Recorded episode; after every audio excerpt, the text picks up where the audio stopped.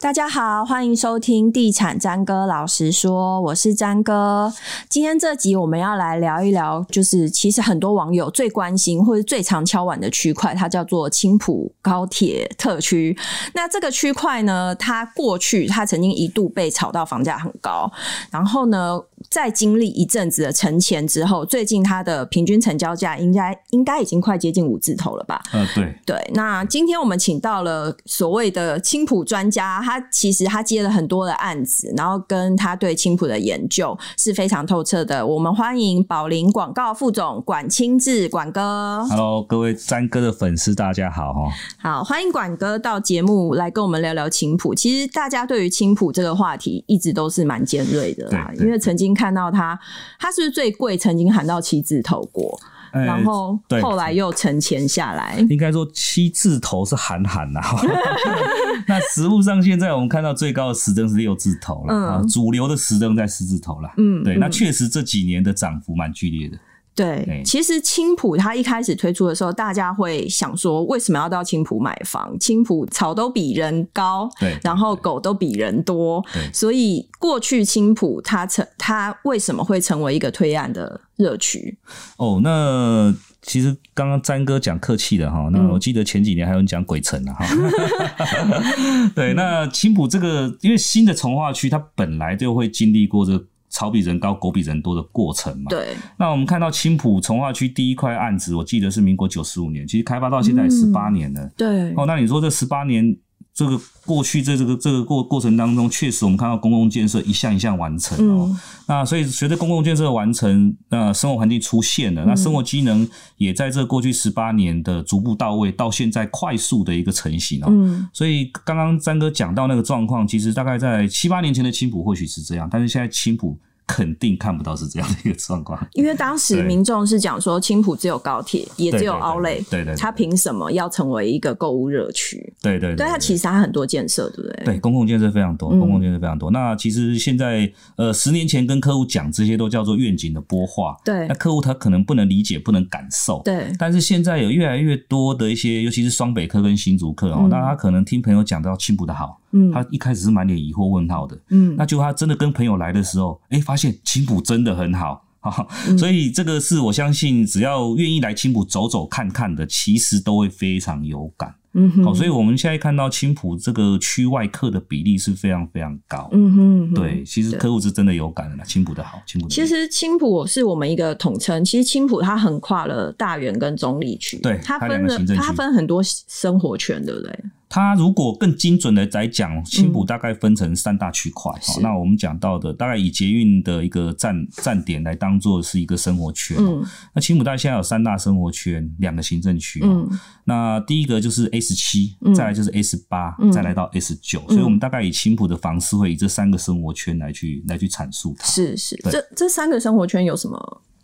不一样的地方，可以帮我们稍微可以啊，可以啊。其实目前房价最高的是呃，我觉得这三个生活圈房价目前来看哦，叫 S 八跟 S 九，嗯，好，那叫个案表述啦，嗯、因为整个这两区成交出来的均价是接近的。嗯，那我们来讲这三个生活圈，首先先讲 S 七好，好，那 S 七它这个生活圈，因为呃，主要这边是受限含高限制，所以它的建筑物没有办法来的。这么高，嗯，所以天际线会比较不像 S 八、S 九这么样的国际化，嗯，那在这个地方，因为开发的比较早，嗯，那因为它比较靠近交流道，所以开发比较早期，所以它的呃，可能建筑物大概屋龄都十五年到二十年之左右了哈，所以它的建筑物没那么高，那相对的社区比较久，所以这边的环境来讲，它就不像 S 八、S 九这么的新颖。好，所以受主要受限这两个问题，在航高限制跟跟建筑物的一个规划。嗯，那所以这个地方目前以青浦来讲，成交占成交量的十趴左右。哦，不高，对，成交量不高。嗯、那这成交量当然也跟推案量有关系。嗯，那推案量这边也是比较少，所以成交量大概占十趴。嗯，那我们接着进到 S 八，S 八这边的话，除了我们看到了机捷之外，还有所谓的高铁，哦，就双铁共构。嗯那因为 S 八是站前核心嘛，所以我们看到所有的大型的公共建设都集中在这个区块。S 八，S 八，所以对，所以我们看到除了站前跟所谓的 Outlet，嗯，还有呃一些商圈在这边成型哦，所以这边机能目前也是我们看到青浦生活机能最好的，嗯哼，好，所以公共建设多，生活机能很好，嗯。那因为这边有比较大规模的一些商业区的土地，嗯、所以容积比较高的关系，嗯、所以这边的供给量也是整个青浦最高的。最高的。对，所以因为供给量高的情况之下，带来的交易量当然比较大。嗯，好，所以这边的交易量目前占青浦的六十趴，嗯，哦，六十趴。嗯，好，那进入到 A 十九就是第三个生活圈。嗯、那这个生活圈来讲的话，它的公共建设集中在 A 十九周边，哈，以棒球场、嗯、国际展览馆，哈，啊，这为主。嗯，那其他蛮大的腹地。呃，就包含像清塘园周边老街西啊，哦、嗯，还有一些国中小的学区，这这些周边哦，嗯、其实它的生活环境是目前青浦最好的，以纯纯住的角度来讲哦，嗯、所以。这边的交易量大概占三十趴，好三十趴，好，所以我们看到这三个站点很好玩。那 A 十八就占了六十趴，嗯，好，那那 A 十九占三十趴，嗯，那以交易价格来看的话，其实以 A 十八跟 A 十九，我们看到成交出来的均价都在大概四十五万左右，四十五，对，四十五。以过去一年的呃乌林零到五年跟新推案平均出来的交易的价格啦，嗯、大概抓出来大概是平均是四十五万左右，所以你会看到呃成交量的差异。那但是房价来讲没什么差异，嗯，那这个很大的原因来自于说，呃，A 十九卖的是纯住的一个居住环境，嗯，A 十八卖的是机能，对，客户百百种，他每个人的需求不一样，对，所以你要机能就会往 A 十八走，你要好的住环境就往 A 十九走，嗯，那得到出来的一个答案是这两边的房价接近，那交易量就跟推案量有关系了，嗯，好，所以我觉得青浦，呃，如果你要买好东西。好，那好的环境，好的生活技能，那就往这两个这样走，你就不要去找 S 七了。是，好，所以你这样就会很精准的去找到你想要的房子。嗯哼。那刚刚讲到价格，还有一个 S 七我没有讲到，S 七的价格大概是这两区的大概打九折，会是 S 七的价格。打九折也要四字头啊？对对对，打九折要四字头。嗯、所以如果我们以实价登录。的平均数字来看，S 七过去一年的这个五年内，包含新推案的一个成交的一个价格，会落在在四十一万左右，嗯哼，四十一万左右。嗯，所以换句话说，如果你今天想要一个呃比较轻松的。就能买得起青浦啊，门槛比较低，那你就往 S 七找房子，S7, 对，会是一个比较快速、精准找到你要答案的一个、嗯、一个区分划分法。嗯、那我们很好奇啊，刚刚一开始我们讲说青浦一开始被人家讲是狗狗比人多嘛，那现在它整体的入住的状况是怎么样？其实青浦现在以我们看到人口迁徙的一个数字来讲，它现在是桃园人口成长最快速、最快速的一个区域。嗯，所以青浦目前在会有一些新增的里。嗯，对，那代表就是人口高快速的进入。对对，对，这个其实如果你自己在青浦的话，过去会非常有感。嗯，因为目前现在台湾人口是呈现相对负成长的一个停滞状态嘛。嗯、那我们桃园人口成长是很快的，嗯、那桃园里面青浦又是最快的。嗯哼，对，对，所以这个未来这个狗比人多这个状况应该不会在青浦出现，可能再过几年人家也不敢讲这一句话。嗯嗯嗯。那现在它的建筑物盖的速度或者是盖的比例占整体住宅区？大概是比例是多少这样子？我们现在如果以盖的速度来讲，其实现在全台湾从南到北都缺工啦。嗯、所以以前我们标准的一些楼高哦，大概两年半到三年就完工，嗯、现在基本上都要多一年到一年半了。是，对，所以这个是现在我们看到区域发展最大的一个问题啦。嗯哼，那就人进来的太快，嗯，所以房子盖不出来，嗯、所以现在在青浦卖。房子基本上都是预售就卖完，很少卖到成屋。嗯哼，好，所以如果你从这种销售速度来看，某种程度也得到一个答案，叫做需求大于供给。虽然供给量很多，但是因为房子在预售都卖完，都不会到成屋。嗯，好，所以虽然房子很多，但是进来的人更多。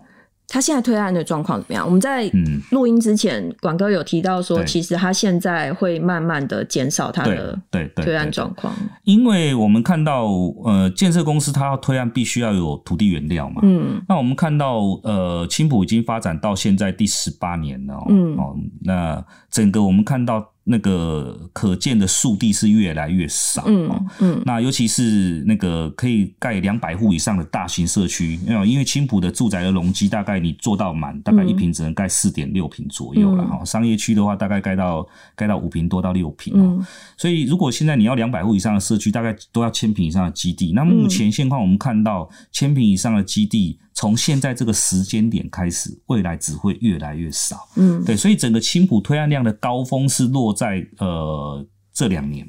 嗯，明年开始我们看到的呃这种大型推案数就减少了。嗯，总推案数减少，大型推案数减少，嗯，好，这个趋势已经很鲜明了，嗯，那在更未来我们要看的就是说，这两年建商在取得土地，那我只能说这两年建商很少很少取得超过一千平的土地，嗯，那都在整合阶段了哈，对，那再来就是说，呃，取得的土地量也很少，所以可以预见的是，大概两到三年后，青浦的推案的量会大幅的一个下滑。也可以说，青浦大概就是从逐渐的从蛋壳区走到蛋白区、蛋黄区啦。嗯，好像从化区就是有这个过程嘛。嗯，你在蛋壳区的时候，一定就是供给量多嘛。嗯，啊，需求量慢慢增加嘛。那你到成熟的蛋白区的时候，可能供需开始平衡嘛。你走到蛋黄区的时候，答案一定是供需需求很多，供给很少。嗯，我常常举一个例子，就是林口。嗯，好，林口现在房价也是快速堆叠，到新案子推案大概都要六十万上下了。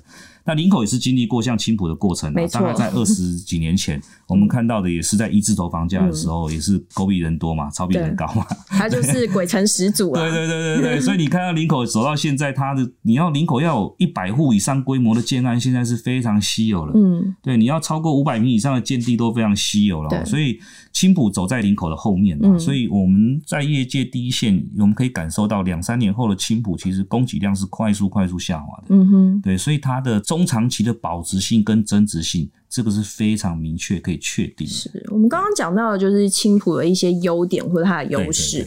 其实青浦它现在是不是还是存在一些缺点？呃，青浦的缺点就是，就是如果我们自助客想要进驻的时候，你建议他要考虑的要点是什么？我觉得现在青浦的缺点可能就是房价涨太快吧。所以连你都觉得贵吗？因为我是。哎，看你用什么角度，嗯，因为我如果以桃园的角度来看青浦，确实它很贵啊。但是我常常游离在全台湾七七大都会区，嗯，那你如果从全台湾七大都会区的角度来看青浦，你我会觉得青浦青浦的 CP 值很高，嗯，好，那所以讲回到青浦的缺点，第一个我觉得就是房价涨太快，但是这个缺点好像放租全台湾这两三年都一样，都是对，中南部也是，对对对对对。那再来就是说，你这个缺点是因人而异啦。我常常讲说。双北客来看青浦，他就觉得生活机能不怎么样。对，好，那因为他用双北的角度嘛，那我讲双北的角度是什么？尤其在新北市，你既然从你家下来楼下，二十四小时基本上都买得到吃的，因为新北市的商圈实在太密集。对，到巷弄里面都是店家嘛。嗯，对。但是如果以桃园的角度来讲，因为青浦的生活机能不错啊，因为桃园人都要开车啊。嗯，对不对？那桃园人不没有没有。毕竟大部分的地方都不像台北、新北市一样，下来就有 seven，下来就有商圈。嗯，所以他会桃园的角度来看青埔，其实生活机能已经不错了。哎，现在青浦有可以下来就便利商店，下来就小商店嘛？其实青浦现在有几个邻里商圈已经成型了，你下来确实就是便利商店。呃，那个全联，好，因为全联也好几家了，嗯，那便利商店真的已经跟房大概跟房仲一样多了啦，嗯，对，其实下来其实 seven 全全家现在在青浦其实算新罗起步了，嗯，是确实比十年前的那个那个生活机能好很多，嗯，很刚刚提到就是除了房价是一个缺点以外，对对对，还有其他的，对，呃，缺点就是想想看哦，哦好，来学区，学区是一个很大的问题，嗯，对，因为我们现在看到。呃，青浦现在快速人口快速增加哦，嗯、所以我们现在青浦第一座国小叫青浦国小，嗯、第二座国小叫青源国小。其实现在学区都是爆炸的，嗯、对他们。如果说你要小孩子要念书的话，你可能要有比较早在青浦买房子的打算，因为要涉及满多久你才有办法去念那个，嗯、才有办法才有学校念，不然你要念到外围的学校去。嗯、这一点确实啊，那其实政府也很清楚了，所以现在也有一些。那个学校正在积极的筹建当中嘛，嗯、对啊，所以我们现在目前可能青浦的国小学区跟国中学区会是一个很大的一个一个问题，在学区方面，还有交通，交通，交通，对，因为青浦现在真的很塞车，嗯，好，那这个它是往哪边会塞？其实都塞啦，嗯，那也因为这样的关系，所以其实政府现在目前是以桃园来讲，所有的交通建设都以青浦为核心，嗯哼，好，所以我们看到轨道交通之外，我们也看到。那个高速公路交流道的系统，包含大竹交流道的一个个个个一个高架计划，还有像我们看到中丰北路这边的一个扩建计划，都在陆续的准备要进行中哦。嗯、那确实，青浦现在因为人口进来太快，那有很多的活动。都办在青浦，所以交通在宣泄上真的是会是一个很大的问题点。嗯。那我也常常跟我们一些自产的朋友在讲说，你如果这个地方不塞车，代表就没有需求嘛。嗯。所以换一个角度讲，这边越塞车，代表房地产的保值性跟增值性是越强的。林口也很塞啊。林口也很塞，所以这个东西就是这样，你不塞车的地方就没人去啊。嗯。对啊，塞车某种程度，换个角度来讲是好事啊，对房价增值来讲。好，所以如果说是自住客想要进驻到青浦的话，可能第一个要考虑的是房价的问题，就是你的负担能力，再来是学区，再来是交通。交通确实。那可以请管哥帮我们推荐几个青浦目前还可以算高 CP 值的地段吗？每个客户他要的东西不一样嘛，嗯、所以我觉得青浦它其实适合呃，真的很多课程。那回到你怎么样快速在青浦找到房子，我会建议啦，因为青浦现在毕竟推案量是相对的在高峰期，对，那一定我们除了买到自己想要的东西之外，嗯、口袋预算也是很关键哦，嗯、所以我会给大家呃用数字来量化会比较快，嗯，好，那我我常常讲说青浦现在。如果你买到四十五万以下叫入门款的，嗯，所以你要好好把握一下四十五万以下这机会。如果你是价格型的，你就是就是找四十五万以下，还找得到吗？还找得到，还找得到。好，要去各个案场问。哎，其实不需要，实价登录拉出来就知道了。对，好，对。那现在四十五万以下是快速的去化当中啦，这个等下会再跟詹哥聊到我怎么看明后年青埔的房价哦。所以我会先给大家就是说用价格的一个方向来去思考你入手的标的哦。第一个就是四十五万这个门槛，嗯，四十五万以下就叫便宜的。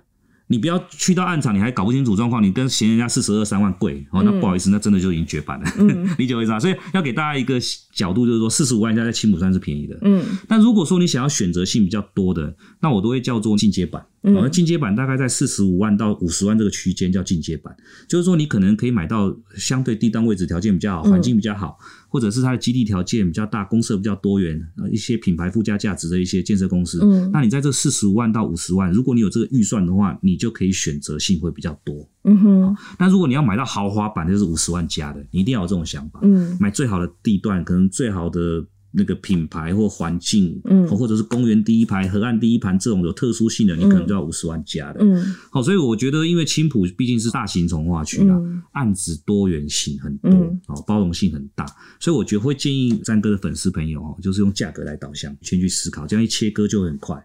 那所以你就会很精准的去看到，哎，你你可能就是这三五个案子。哎，那普遍四十五万以下的案子，他们存在哪些地段？呃，其实其实也是在星罗棋布，在这 S 七、S 八、S 九中间都有。嗯、那可能他们比较没有办法在战前核心啊。嗯、我举例像 S 九站的战区核心，又或者是在 S 九在大公园旁，它可能就没办法。嗯，好，他可能就是在都记的比较。比较外围的位置，嗯，又或者是说它的基地规模比较小，它可能在核心区，但是它基地规模比较小，因为青浦毕竟是一个新兴从化区，所以它一千平左右的基地，目前来讲是市场推案的主流啦。嗯，所以如果说你的基地大概在五六百平，那当然它就是比较比较。呃，没没办法去彰显它这个，有有点价值观错乱。五六百平在台北市算大 哦，五六百平在台北市那就不得了了。对，所以放在青浦的话，要一千平才算是有规模，一千平左右的就算有规模啦。最后，我们想要了解一下，就是以管哥刚刚讲说，青浦它的推案量会逐年的递减。对。的状况之下，它的房价未来还有增值空间。嗯，我觉得青浦虽然我们刚刚讲到，就是它的缺点就是这两年涨幅很凶嘛，对。但是你放租到全台湾，它都一样。嗯。那看你从什么角度来看呢？嗯。那我认为，呃，因为现在这个是因为价格的问题，就是供需的问题啦。嗯。那可以很明确看到需求是一直在增加，供给在减少。嗯。好，所以中长期来讲，它的保值性跟增值性一定有。嗯。那我自己在。第一线，我可以很明确的跟呃所有听众讲，四四字头，就目前这些案子你买得到，嗯，你未来要出来的各项成本在堆叠，尤其那个营造功能这部分，嗯，那不止成本在堆叠，开发新建的时间在拉长，所以很明确可以跟所有听众讲，就是说明年出来哈，大部分的案子一定都是五字头起跳的，嗯，所以到明年的一个房价结构叫四字头稀有的，五字头叫做起步价的。地板价的这个是方向很明确，嗯，好，这是从呃供给端的一个角度去思考它。当然，很多听众朋友说啊，四字头最近买不起，五字头怎么买得下去？嗯，但是我常常讲就是说，你用什么角度来看青浦房价这件事情？我我我再讲一个例子哦。我自己在五年前在卖青浦的时候，嗯，六十趴是区域客，嗯，哦，就是中立、桃园这边的客户，嗯，那双北客跟新竹客占大概二三十趴，嗯，但是现现况已经整个颠倒了，双北客占六十趴，新竹客占二三十趴，区域客只占十趴，嗯，所以我就跟这些朋友讲说，你那你如果是客源比例结构这样改变，你应该用什么角度来看青浦的房价？嗯哼，我们如果你再用桃园的角度来看青浦就不对了，为什么？嗯、因为现在桃园青浦已经不是桃园在买，是双北客在买。那桃园人去哪？桃园就还是有很多外围可以选择嘛，例如像观音的草塔啊，对，保价 刚买的地。例如像是那个过 那个，包含像我们讲到的中立多功能体园区 A 二十站哦，这些新兴重划区都还有一三三字头啦。那现在区域客可能你购买力在受限在这个地方，你可能就往这些地方去了。哦，所以我刚刚讲回到刚刚的议题，就是说，呃，五字头谁来买？然后。那我我会反问这些朋友，就是说，你五字头在双北你能买到什么？还真不好买，或者是你找得到，但是你买不到好东西。所以双北客他会五字头到桃园到青浦来买什么？他买青浦的房子，跟在青浦找好东西。嗯，好，所以我要讲的是说，如果从这个角度去看的时候，那我们还没有讲新竹客，因为竹北我们现在都知道七字头八字头了，对对啊，所以一样，我会访问新竹的人朋友，就说五字头你在新竹买什么好东西？嗯，所以我要讲的是说，其实如果从这个角度，客源结构改变的角度来看，五字头的青浦，我可以说是非常扎扎实实。可以看得到的房价，而且是可以实践出来的房价，嗯，它的成交量一定会出来。嗯哼，那我所以五字头已经看得到，那六字头我觉得不是梦啊，它是未来在应该下个波段来的时候，六字头就一定碰得到。哦，下个多头循环循环来的时候，六字头一定碰得到。嗯，所以我觉得它是这这个新埔的房价结构，大概明年开始啊，应该就是四五六的结构，四字头叫做稀有绝版了，五字头是常态，好的案子要六字头。嗯，对，因为我们罕见有来宾直接告诉你，明年就是没有四字头这个数字，就是明年没有这个便宜的低价，明年会是什么样的数字？对对对，这是我从供供给端的一个成本各项结构来跟各位听众。那很快就可以验证你的说法。嗯，没问题，没问题。哎、欸，因为其实今年我们看到很多的数字哦，最近在公布嘛，不然全年买卖一转数量嘛。对。其实我在我在今年六月份录录录了一集节目的时候，我就讲讲说，今年我预估买卖一转数量大概在三十万栋啊。嗯。但是很多的学者都在估大概低于二十。八万栋嘛，但是我们看到慢慢目前是往三十万栋靠拢了，基本上，因为我本身在做市场研究，所以对于数据我非常的具有把握啦。对青浦有关注度的民众，或者是本来你购物就有想要往那边看的人，其实真的要把握，对，最后要把握，要把握，对对。其实我觉得最好买房子的时间就是现在，嗯，对，就是现在，因为成本在堆叠。嗯，那再来是现在政府毕竟政策上面相对对于自助客是非常友善的。嗯哼，对啊，对对。好，今天谢谢广哥到节目来跟我们分享了有关于青浦的呃他的一些想法，那希望可以给大家作为一些参考。谢谢广哥。好，谢谢谢谢，拜拜，拜拜。